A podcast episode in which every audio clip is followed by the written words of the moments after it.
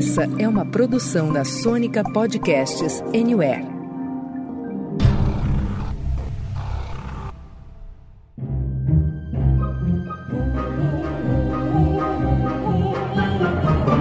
Senta, que lá vem spoiler. Bom dia, boa tarde, boa noite para você, ouvinte do Senta que lá vem spoiler. Hoje o programa é muito especial. A gente vai falar sobre Marte 1, o filme indicado pelo Brasil para tentar uma vaga na categoria de filme internacional no Oscar de 2023. Eu sou Rafa Prada e para me acompanhar nesta jornada repleta de sonhos e esperança, a gente tem a presença dele, que eu acho que é daqui da Terra mesmo, né, não, Marco Dom? Fala, Rafa, nossa convidada especial. É, eu sou da Terra, mas vendo o que acontece por aqui, acho que às vezes eu preferia ser de Marte mesmo, né? Mas o filme de hoje é um desses que faz a gente querer ficar por aqui mesmo. Às vezes dá vontade de escapar, né, Marco? Para fechar essa nossa baita mesa aqui, a gente tem um retorno de uma convidada mais do que especial, como bem disse Marcudo, a Bibi Bueno, lá do Cinematógrafo. Bibi, da última vez que você esteve aqui no SQLVS, foi para falar sobre o Japão. Dessa vez vai ser puro Brasil, né? Aliás, eu fico contente, né? Que seja Brasil, porque assim, eu já vou reclamar, começar reclamando. Vocês podiam falar mais de filme brasileiro, né? tanto filme bacana para vocês falarem. Mas assim, eu fico bem feliz porque é, não só o representante, como é um filme bonito. Então, feliz que vocês me chamaram. Vai ser um prazer falar do filme. Bibi e seus gatos vai ser interessante demais. Ó, em nossa defesa, Bibi, nós somos um dos poucos podcasts que sempre falam sobre séries brasileiras em, e filmes também. Mas olha, antes de dar sequência por aqui, nunca é demais lembrar que, assim como o nome já diz, a gente pega super pesado nos spoilers. Então, caso você ainda não tenha conferido Marte 1, a gente recomenda que você dê um pulo nos cinemas antes de você se jogar aqui neste episódio. Mas vai mesmo assim para dar moral para o filme brasileiro, tá bom? E se você for ficar por aqui, daqui em diante é por sua conta em risco. Norbinha, nosso recém-casado, aliás, bem-vindo ao time dos casados, parabéns. Solta aí o Terezinho, porque esse trem é bom demais. Aí, ó. Ah, olha a carta que você deu, Nina. Ah, agradeço. Dá presente pra gente. Bora lá ver Nina? Sábado eu não posso, não. Vou fazer faxina na dona Bia. Ela pediu pro sexto e pediu pro sábado. Eu achei ótimo, né? É bom. É, dos diárias é maravilhoso. maravilhoso. Nina, você acha que o papai ia ficar bravo se eu não quisesse mais jogar futebol? Você não quer jogar bola, não? Não é que eu quero parar de jogar bola. Eu penso em fazer outras coisas também. Tipo o quê? Meu sonho é virar astrofísico e participar de uma missão Marte 1. Nós, seres humanos, vamos tentar colonizar Marte.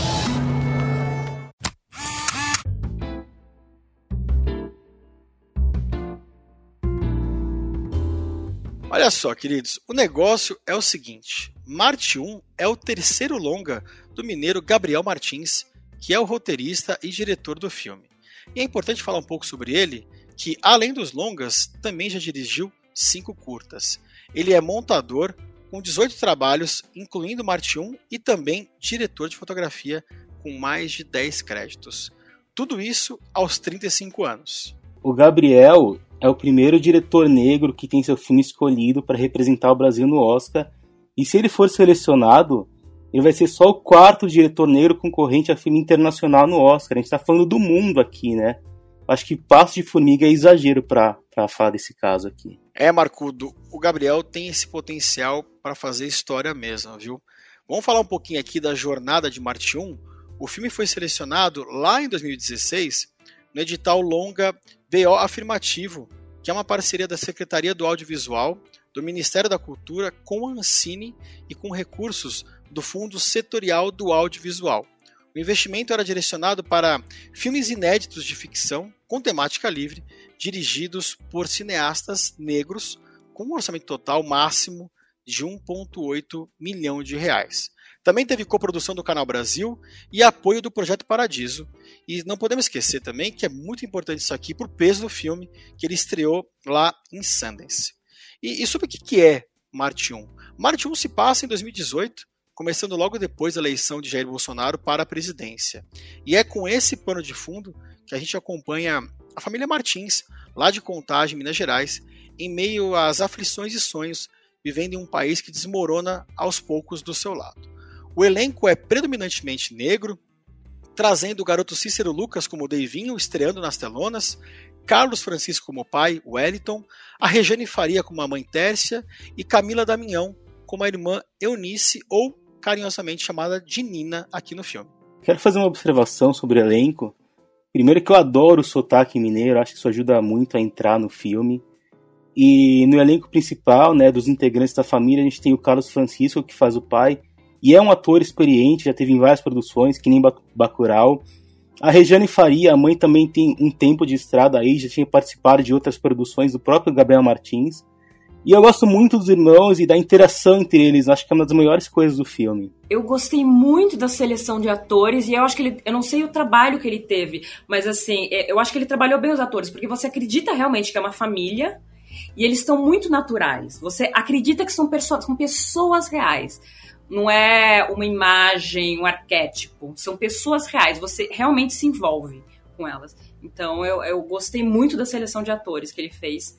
E é, eu sei que tem atores que tem outros filmes, mas assim, é, a estreia do, do menino eu achei que foi extremamente bem acertada, porque ele é o, ele é o, é o, ele é o personagem principal, né? Ele é tudo roda em cima, em volta dele, né? Então eu gostei muito da escolha. Eu gosto demais da relação mesmo entre a Nina e o Deivinho. É uma reação de afeto e amor, troca de segredos. Nós vamos conversar um pouquinho mais sobre isso, mas é muito bacana ver o quão amoroso eles são um com o outro. Antes de a gente entrar de cabeça aqui, o Marcudo, é, é, fala pra gente um pouquinho do que, que a crítica e público tem achado de Marte 1. Rafa, até agora Marte 1 tá fazendo bonito, viu? Lá no IMDB conta com 205 avaliações e tem a nota média de 7,8. No Letterboxd o filme tem a bela média de 4.1. E no Rotten Tomatoes, olha só, são só 17 reviews, mas o filme tá com 100% de aprovação da crítica. Mas chegou a hora da gente falar do que realmente importa aqui nessa bagaça, que é claro, a opinião do Centro vem spoiler. Então, Bibi, diz aí pra esse Brasilzão quais são suas primeiras impressões sobre Marte 1. É, a, as minhas primeiras impressões são: primeiro, eu gostei muito do filme, o filme te envolve. Aí eu coloco uma crítica, não pro filme, talvez para mim, pra minha percepção, porque ele te envolve de uma tal maneira que você não. Você sai do cinema, você não sabe o quanto o filme é bom, o quanto, o quanto ele te envolveu e você saiu gostando ainda mais dele, ou você gosta dele porque ele te envolveu. Inclusive, o diretor falou que várias das sessões as pessoas se emocionaram. E a sessão que eu fui, você via que tava metade ou boa parte da sala chorando no final. Você, você, você se envolve na história, você acredita e assim são pessoas que você se identifica, tem uma identificação muito grande. Então eu gostei muito da história e é uma história que reflete com a gente, porque são trabalhadores, são pessoas. Ah, Bibi, eu concordo demais contigo e vai ser muito legal ouvir opiniões sobre quem assistiu o filme há um pouco mais de tempo, como a Bibi o Marcudo, e eu, que assisti há menos de 24 horas. Eu tive justamente essa sensação ao acabar o filme de como que aquilo ia ser digerido. A gente tem passado por momentos tão difíceis no nosso Brasil atualmente. A gente tem fugido de notícias, a gente tem fugido de confrontos, a gente tem escapado de coisas ruins. Falo muito de mim aqui. Eu sempre fui um cara combativo, eu e o Marcudo a gente se conhece há mais de 20 anos. Eu sempre fui um cara muito combativo e tenho preferido ficar na minha para ver se a poeira baixa. E aí vem o Marte 1 mostrando que talvez a gente precise ser justamente o contrário, a gente precisa ser mais combativo, a gente precisa ter mais esperança, a gente talvez precise se unir mais do que nunca para combater justamente aquilo que a gente não quer para o nosso país. E Marte 1 é justamente sobre isso. Eu fiquei extremamente emocionado no final do filme. Na minha sessão, é, eu assisti ali no Reserva Cultural, na Vila Paulista, estava lotada. É, o pessoal demorou quase cinco minutos para levantar depois que acabou o filme. As luzes não eram acesas enquanto passavam os créditos. Eu sentia que as pessoas estavam digerindo tudo que elas tinham acabado de ver, porque a porque o público que estava ali assistindo era 100% branco. E você estava de confronto com um filme 100% praticamente de atores e atrizes negros. Foi muito interessante ver isso. É, existe uma diferença grande entre a realidade que o Gabriel trouxe no filme e aquilo que o pessoal estava vendo na Vina Paulista logo depois que eles tinham assistido Marte 1. Eu achei um filme super delicado. A gente vai falar um pouco mais sobre a questão da família, mas para mim ele surge como um dos candidatos ao melhor filme do ano, com certeza. É, eu tô com vocês, o filme vem crescendo para mim depois que eu assisti. Eu saí do cinema pensando que eu queria ter gostado mais. Eu acho que o que me incomodou foi no sentido que, de que o Gabriel podia ter sido um pouco mais sutil em alguns momentos. Acho que ele coloca muito na boca dos personagens o que, tá, que já é óbvio, que já tá claro. Mas em outros momentos ele consegue lindamente transmitir sentimentos, ideias por imagens. E aí que o filme me pegou, me pegou de verdade. Aí, enquanto eu assisti, eu fiquei lembrando do Nope, do, George, do Jordan Peele, não só pela questão racial, que está no foco dos dois filmes, mas porque aqui, que nem acontece lá, o céu também tem um papel central, né? É, com o céu da noite representando o universo que o filme começa e termina. No começo é, é mais como um objetivo solitário, impossível de alcançar. Mas aí vem a jornada, e em vários momentos da jornada a gente vê o céu do dia se oferecendo como um negócio inatingível para quem está trabalhando lá embaixo dele. E depois de tudo isso a gente volta para o céu da noite, mas de, dessa vez com uma, como uma meta, né? um horizonte para o qual a gente vai caminhar juntos. E, e, as crenças são uma questão central do filme também. A gente vê isso quando a Tércia vai se benzer, ou quando o Wellington arranca a corrente e joga depois de tantas decepções. E muitas vezes a vida acaba se, se sobrepondo às crenças, né? E aí também entra o medo daquilo que a gente não sabe explicar e que deixava a Tércia angustiada. Eu acho que isso leva a outra isso leva a outra questão interessante, que é como Gabriel Martins trata os seus personagens. Ele usa muito a câmera próxima deles para diminuir os arredores e colocar a gente bem perto deles, mais dentro da história. Ele sabe que aqueles personagens, mesmo que eles possam agir de forma ruim em alguns momentos, eles não são ruins. Né? Por isso ele não afasta a gente deles. E daí a gente tem momentos ótimos, que nem aquele da Tércia contando da pegadinha da, da bomba que ela sofreu e, e, tendo a dor ignorada pela família, mas a câmera não sai do osso dela porque é o que importa naquele momento, né? E isso mostra como o Gabriel é um diretor habilidoso. E é interessante como ele usa um elenco majoritari majoritariamente negro para mostrar como o Brasil é diverso, né? Porque a gente tem lá os personagens que sofrem são negros, os que têm menos dinheiro também, mas ao mesmo tempo que tem negra fazendo faxina, tem outra dando aula, tem outras formando advogada, tem quem limpe piscina, mas tem um que é negro, gay, com nanismo e que é rico e passa boa parte do filme em Paris. Então eu acho que Marte 1 realmente tem bastante coisa para oferecer para a gente pensar. Tem os pais da Joana, né, Marcudo, que são pais aparentemente melhores de vida, formado, né? O pai da Joana fala que ele também se formou na Federal de Minas em Direito. Existe essa diferença e acho que é legal, né, Bibi, porque ele traz a realidade preta do Brasil, mas ele também traz uma amostragem de como as coisas mudaram, ainda que devagar, nos últimos 20, 30 anos, né? É, eu, eu, você falou do Jordan Peele, do Nope, eu vi em sequência esses filmes. Eu vi o Nope e aí eu vi, eu vi no Belas Artes. Aí você falou que a plateia era branca, o Reserva é outro público. Eu fui no Belas Artes, no dia mais barato da semana, então o público é diverso. Então, assim, boa parte da sala era composta de pessoas negras. Então, aí a percepção das pessoas é diferente. E, e aí eu vou falar. Eu estudei na USP durante o período há 20 anos atrás. E você volta, você vê um outro. São outros alunos, é uma, é uma outra visão. Assim, é completamente diferente. E aí, não sei se a gente vai falar agora, mas é uma questão de políticas públicas que foram implementadas durante vários anos. E o Gabriel, inclusive, é, se beneficiou disso. Ele teve bolsa quando ele estudou, né? Então a gente vê que esse é um cinema que a gente não consegue imaginar 20 anos atrás. 20 anos atrás você vê personagens brancas, você não vê uma família negra, pessoas trabalhadoras normais, e você vê um negro rico, né? E, e a filha estudando e fazendo faculdade, porque mudou, né? Há 20 anos atrás, eu ser pessoa, uma família negra ia ser todo mundo trabalhando, ninguém faz faculdade, e, e o menino tem um sonho ainda maior, né? Que assim, porque para você ser cosmonauta, você precisa não só estudar, como ir para fora do país. E, e, aí eu vou discordar uma coisa do Marcudo, que ele falou que ele coloca palavras na boca das personagens. Eu acho que não. Eu acho que tem as personagens não falam muitas coisas. Elas ficam guardando.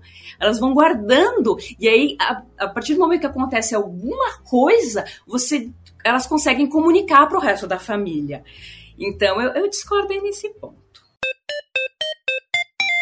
Bom, para a gente poder dar continuação aqui na nossa discussão, é, a gente ainda não falou sobre isso, né, mas eu quero aprofundar esse assunto. Marte 1 trata bastante sobre é, as aflições do dia a dia, é, os sonhos e, para mim, especialmente, a esperança. Né? E depois que a gente passou aqui pelas nossas impressões iniciais, é, onde vocês acham que o Gabriel Martins ele tentou chegar com esse Marte 1 que a gente viu nos cinemas? Pensando aqui, onde ele queria chegar? Eu não sei, é, é, ele queria comunicar, ele queria mostrar um Brasil diferente do que a gente vê normalmente, mas um Brasil real. Ele queria mostrar trabalhadores, luta de classe. Ele não vai muito a fundo, mas você vê uma pequenina luta de classe lá no filme, assim, citada levemente. E ele queria mostrar que as pessoas têm sonhos e muitas vezes elas conseguem esses sonhos. Hoje em dia, bem lembrado que hoje em dia não tínhamos isso, é, era uma coisa difícil.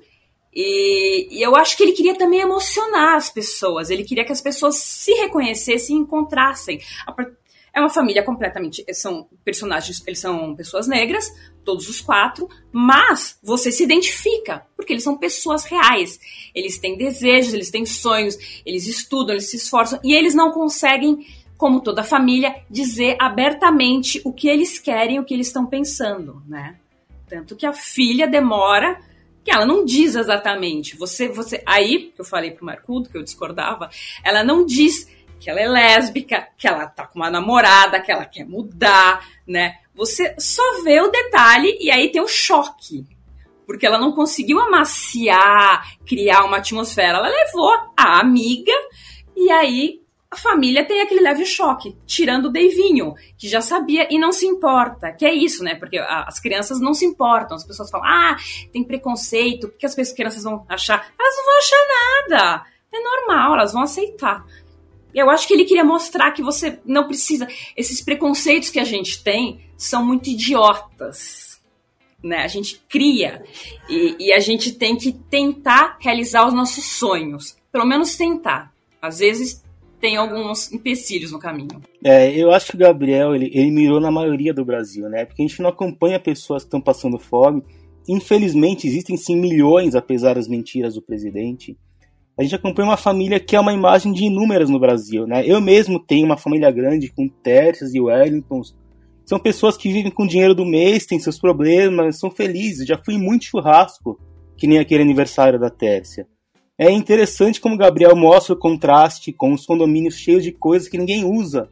Né? Ficam, ficam lá só como um, um objetivo inimaginável e inatingível para quem trabalha cuidando daquilo. É, o filme foi filmado em 2018 mas traz uma questão que é muito latente hoje, que é a degradação do poder aquisitivo dos brasileiros, né? Então a gente tem o Toquinho que vai para Paris, é, enquanto ele vai para Paris, a família está discutindo se vai cortar o futebol, que é o único prazer do pai, os cuidados da filha com cabelo, que é o que exprime a personalidade dela, né? É por isso que nesse contexto surgem essas ideias que a, Bibi até comentou, essas ideias revolucionárias que nem as do Flávio, né? Aquele funcionário novo do condomínio. É, o que ele fala acaba sendo compreensível. Agora até faço uma crítica aqui, porque eu não gostei de como o Gabriel transformou o Flávio num mero criminoso, né? Ele rouba a casa da mulher e pronto. Né? Até entendo que o que ele tinha na cabeça era uma utopia e que o que ele fez talvez seja o que mais acontece, mas acho que podia sido mais bem trabalhado dentro da proposta. Mas acho que assim, quando o filme foca na família que brilha mais, né? Porque são histórias de, de autodescoberta, de busca por independência, de luta contra demônios internos e também externos. É, parece até um pouco exagerada aquela série de eventos infelizes que recaem sobre a família. Eu acho simbólico que no ápice daquilo tudo, que, né, que, é a hora, que é a hora que o pai chega em casa, depois de ser demitido, ele vê a última esperança dele, que é o filho que ia para a peneira de futebol com a perna quebrada. Acho simbólico que ele estava de azul e amarelo e o moleque estava de verde, né? Porque naquele momento a família estava desmoronando com as cores do Brasil, né, que é o país estava para entrar nesse processo com o presidente que o filme mostrava tomando posse. Por isso que eu acho forte que aquele quando, eu, quando o Wellington vira pra Teres e fala, nós estamos fodidos.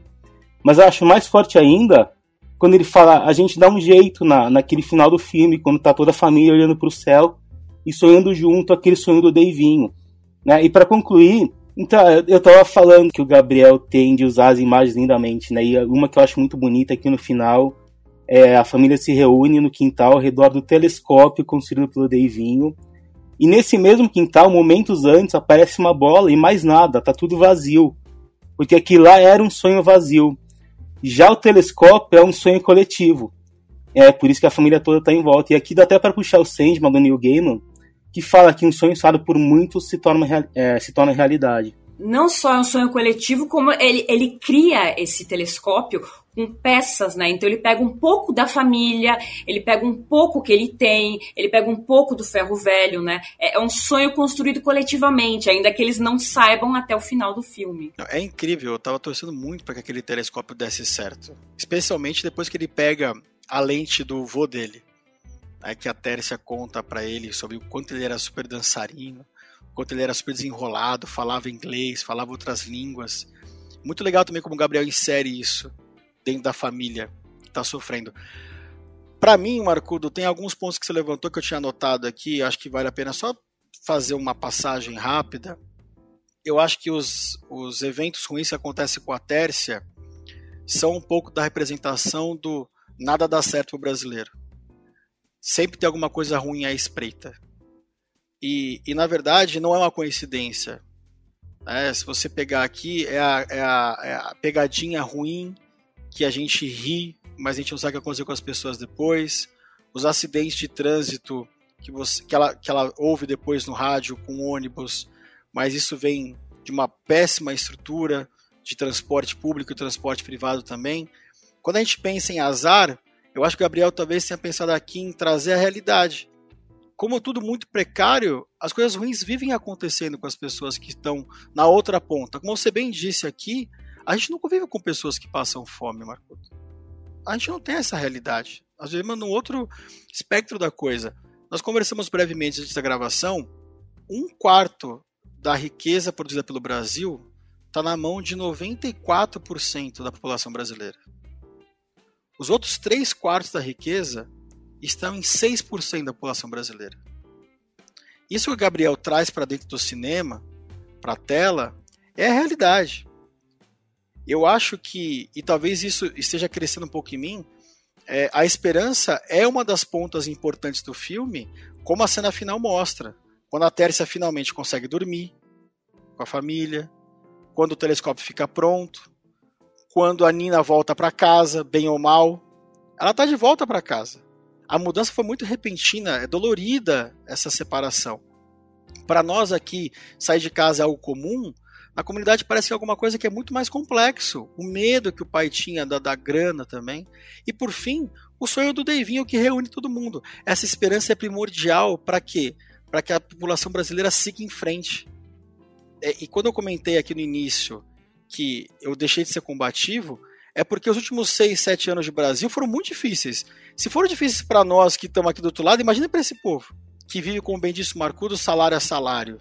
Então acho que assim, o Gabriel conseguiu mostrar um pouco de esperança, mostrar que é importante. Vou fazer um paralelo aqui, eu espero que eu consiga me explicar. O Bolsonaro usa muito a expressão família tradicional brasileira. Só que o Gabriel tenta fazer aqui para mim com as cores e com essa família que ele apresenta, ele tenta mostrar que essa é a verdadeira família tradicional brasileira. A família que trabalha, a família que pega ônibus, a família que tem que lutar por estágio, a família que conta com os filhos, o pai que conta com um sonho próprio para reviver num filho. É uma coisa absurda, mas que é, é o que existe hoje. A principal preocupação da mãe quando a Nina vai sair de casa é quanto isso vai custar, Marco? Quanto isso vai me custar? Ah, o futebol não vou cortar cabelo, o cabelo também não posso cortar. O quanto vai me custar isso tudo? Então, essa família que o Gabriel traz, essa é a verdadeira família tradicional brasileira. Não aquilo que o Bolsonaro se apossou. Não aquilo que esse governo quis transformar. Se a gente pegar essa família tradicional brasileira que Bolsonaro se apossou, meu Deus do céu, não é a nossa realidade, não é a nossa verdade. Então acho que o Gabriel consegue trazer isso aqui sim, de forma muito bonita. Essa que é a verdade. E muito real. E eu fiquei pensando aqui, Marcudo, talvez esteja viajando, né? E é, o quanto do Toquinho tem de Ciro Gomes, sabe assim? Tipo, na hora que realmente precisa, vai para Paris. É, eu tô rindo aqui, mas eu tô rindo com um pouco de raiva. Eu queria dizer que o, o, o Gabriel foi meio que premonitório, né? Porque o filme é de 18 e ele começa, assim, para mim aquilo foi uma paulada. Ele começa, eu não li, eu fui ver o filme e ele começa com o Bolsonaro ganhando. Aquilo para mim foi uma paulada. Ver aquilo começar o filme daquele jeito, assim, agora eu comecei a me sentir mal. Porque a gente passou esses três, quatro anos de pesadelo e ele começa mostrando que a família já começa a ter problema. Imagine se ele fosse filmar isso agora. Como que a família estaria, né? Com todas as coisas que, ai, tem que cortar isso, tem que cortar aquilo. E uma coisa que eu acho muito cretininha que a nossa classe média faz é, ah, mas ele tá vendo TV, ah, mas ela tá gastando tempo secando o cabelo, que a gente chama de, ai, mas por que, que eles não cortam isso? A gente pode ter nossos hobbies, nossos, né, nossos passeios. A classe baixa, quando tem um mínimo, vem essa crítica maldita, falando: ah, eles que cortem isso. Gente, por que, que a gente pode ter e eles não podem ter isso, não podem ter um churrasquinho, não podem ter, né, a mãe que a passagem?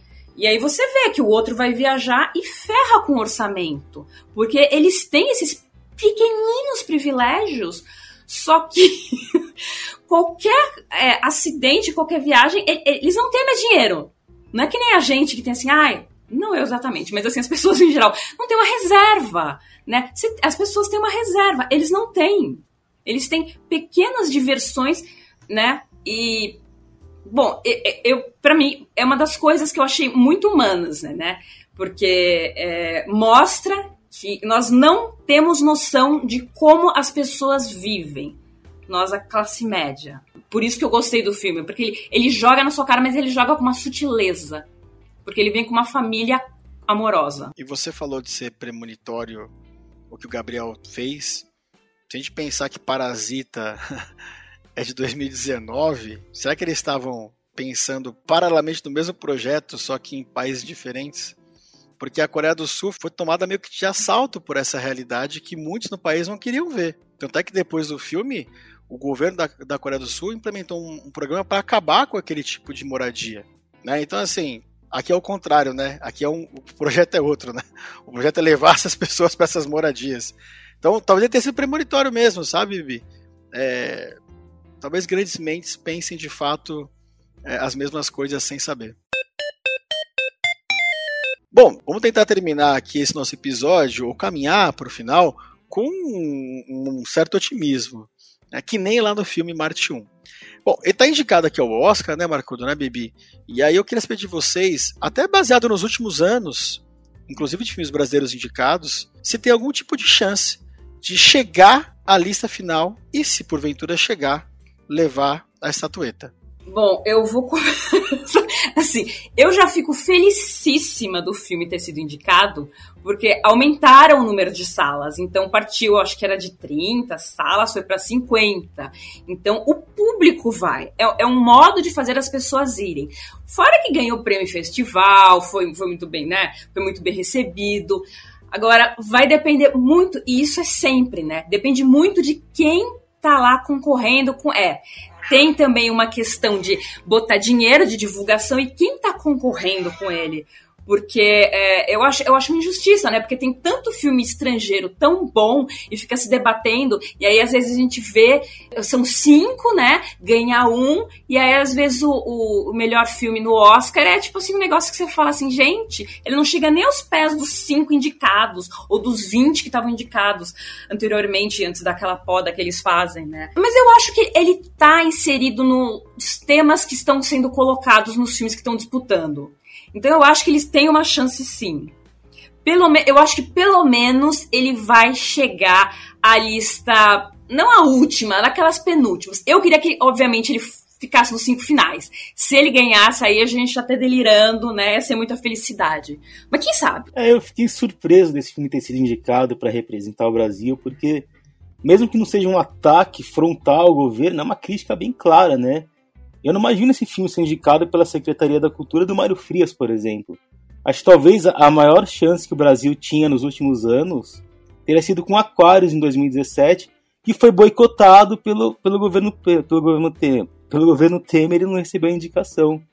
Né, Marte 1 é um filme singelo, tem sua, eu acho que tem sua chance sim, mas depende mais de campanha. Antigamente, é, a Ancine tinha uma verba para esse tipo de campanha, hoje eu não sei, mas eu duvido muito que tenha. E isso prejudica muito a chance no Oscar. E, e realmente também tá cedo, né? Eu não sei se tem algum favorito despontando. É, você tem que esperar. Marcudo, Bibi, se teve alguma coisa que o Oscar deste ano mostrou pra gente, é o quanto a hype do momento, atrelada a uma bela grana de divulgação barra convencimento, faz diferença. Né? A gente até brincou entre nós que Coda é um filme bonitinho, mas jamais para ganhar o Oscar de melhor filme. A gente fala isso abertamente. É, então é isso. Existe esse convencimento, existem os festivais. Né, ter estreado lá em Sundance já traz um pouco de, de peso na, na indústria para começar a ser mais conhecido. Tem essa parte super importante que a Bibi falou. Com a indicação, a gente sobe de incríveis 30 para espantosas 50 salas de cinema no Brasil todo. Eu até brinquei com o Marcudo que talvez seja interessante em algum momento é, o filme pular para algum streaming como Globoplay, como Netflix, para poder ter uma divulgação mais maciça, né, para poder ganhar um espaço maior entre o público. Mas a verdade é que é essa. Nós estamos em setembro de 2022, ainda faltam aí seis meses para a gente poder chegar no Oscar. Mas sem tudo isso que nós estamos falando aqui, investimento em mídia, investimento em divulgação, as pessoas têm que chegar no filme, o filme tem que chegar nas pessoas. É muito mais difícil ganhar, essa que é a verdade. Mas como película, como filme, acho do caralho, especialmente porque o Gabriel conseguiu trazer uma crítica ao governo atual sem ser escancarado, né? Ele não foge para um viés político no filme. Pelo contrário, a política está ali, mas ele dá um tapa com luva de película usando mas ele dá um tapa com luva de pelica usando a família como, como instrumento. O Deserto Particular, ele foi muito sabotado. Ele estava concorrendo a um belo filme, mas assim, o governo não mexeu uma palha para divulgar o filme, para incentivar, para as pessoas, assim, não teve, e é isso, né? O governo tem que investir em divulgação do filme, melhor filme estrangeiro. E assim, não interessava, porque não interessa aquela pauta, né? um homem, né, que você não sabe se é trans, é, e um policial apaixonado por ele, assim, é completamente contra esse governo, né? É tudo que o governo prega contra o filme. O filme, é eu achei belíssimo o filme, eu achei, me deu uma tristeza. E eu, eu espero que realmente esse, dessa vez, o Gabriel tenha mais chances e tenha divulgação. Não sabemos como, porque o governo não vai mexer um dedo. E com relação do streaming, a, o filme é distribuído pela Embaúba. A Embaúba tem um streaming, mas seria muito interessante se eles fizessem uma parceria com algum streaming maior, né? Porque ela é pouco conhecida. Você vê, você consegue assistir os curtas dele no site deles gratuitamente, assim. Mas os longas você pode alugar. Só que como é um streaming pequeno, né? E a gente quer que o filme passe para todo mundo, né? Uma parceria. Fica aí o meu recadinho, caso eles ouçam. Queridos, está na hora, naquela hora, na minha hora preferida, mentira, não é preferida, mas muito importante, a gente dá as notinhas para Marte 1. Eu quero saber de 0 a 100, quantas poltronas amarelas você, Marcudo, dá para Marte 1? Como eu falei, quanto mais eu penso no filme, mais ele vai crescendo. Acho que ele tem momentos que são muito bonitos mesmo. Então eu vou dar aqui 88 poltronas amarelas. Marcudo, eu sou um cara que te acompanho quase sempre aqui eu vou passar você. Então eu vou dar 92 poltronas amarelas para Marte 1, porque como você bem disse, vem crescendo dentro da gente e traz uma mensagem muito importante, que é a família tradicional, mas a família tradicional de verdade, que realmente conta. Eu já falei isso da outra vez, eu detesto da pontuação para filme.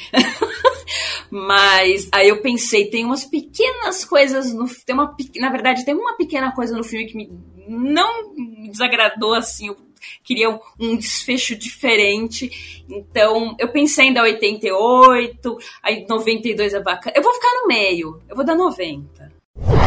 Bom, queridos, apesar da Bibi odiar da nota para filme, foi uma boa nota. E com isso, a gente chegou numa média, uma excelente média, de 90 poltronas amarelas para Marte 1.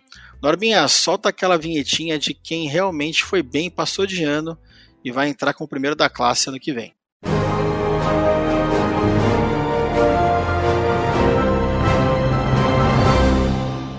E é isso aí, queridos ouvintes. Nós vamos ficando por aqui.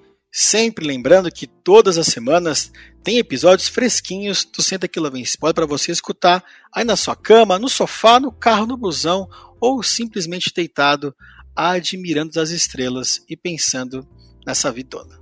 Gente, obrigado, um beijo, até a próxima, tchau. Muito bom falar do filme, queria ter falado mais. Aliás, tem muita coisa para falar do filme, mas aí começa a entrar em mais spoiler. mais informação. Obrigada pelo convite. Às vezes não dá muito certo, né? Que eu sou a pessoa que enrola para ver os filmes. É, e para quem gosta de fuçar nas coisas online, eu me recuso mais ou menos a escrever crítica, mas eu posto informações sobre filmes, o que está rolando, o que tem nas salas, o que saiu, o que tem em festival. Então vocês podem me encontrar no Instagram, de vez em quando, não morro de amores, no Facebook também não, mas eu tô no Twitter, então você procura por cinematógrafo no Twitter e no Facebook e no Instagram é cinematógrafo.br. E aparece lá para seguir, para dar uma força. Obrigada de novo pelo convite. E assistam o filme, por favor. O filme é lindo, a gente precisa de gente aos cinemas. É isso aí. A gente precisa de gente no cinema para assistir Marte 1. E até a próxima, pessoal.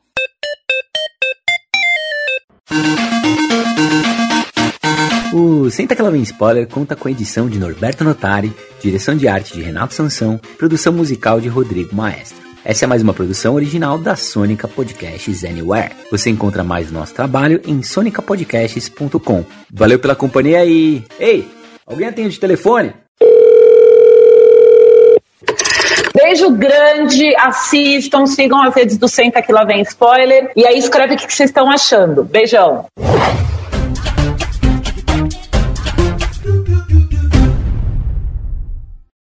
With the Lucky Land slots, you can get lucky just about anywhere. This is your captain speaking. Uh, we've got clear runway and the weather's fine, but we're just going to circle up here a while and uh, get lucky. No, no, nothing like that. It's just these cash prizes add up quick. So I suggest you sit back, keep your tray table upright, and start getting lucky. Play for free at LuckyLandSlots.com. Are you feeling lucky? No purchase necessary. Void where prohibited by law. 18 plus terms and conditions apply. See website for details.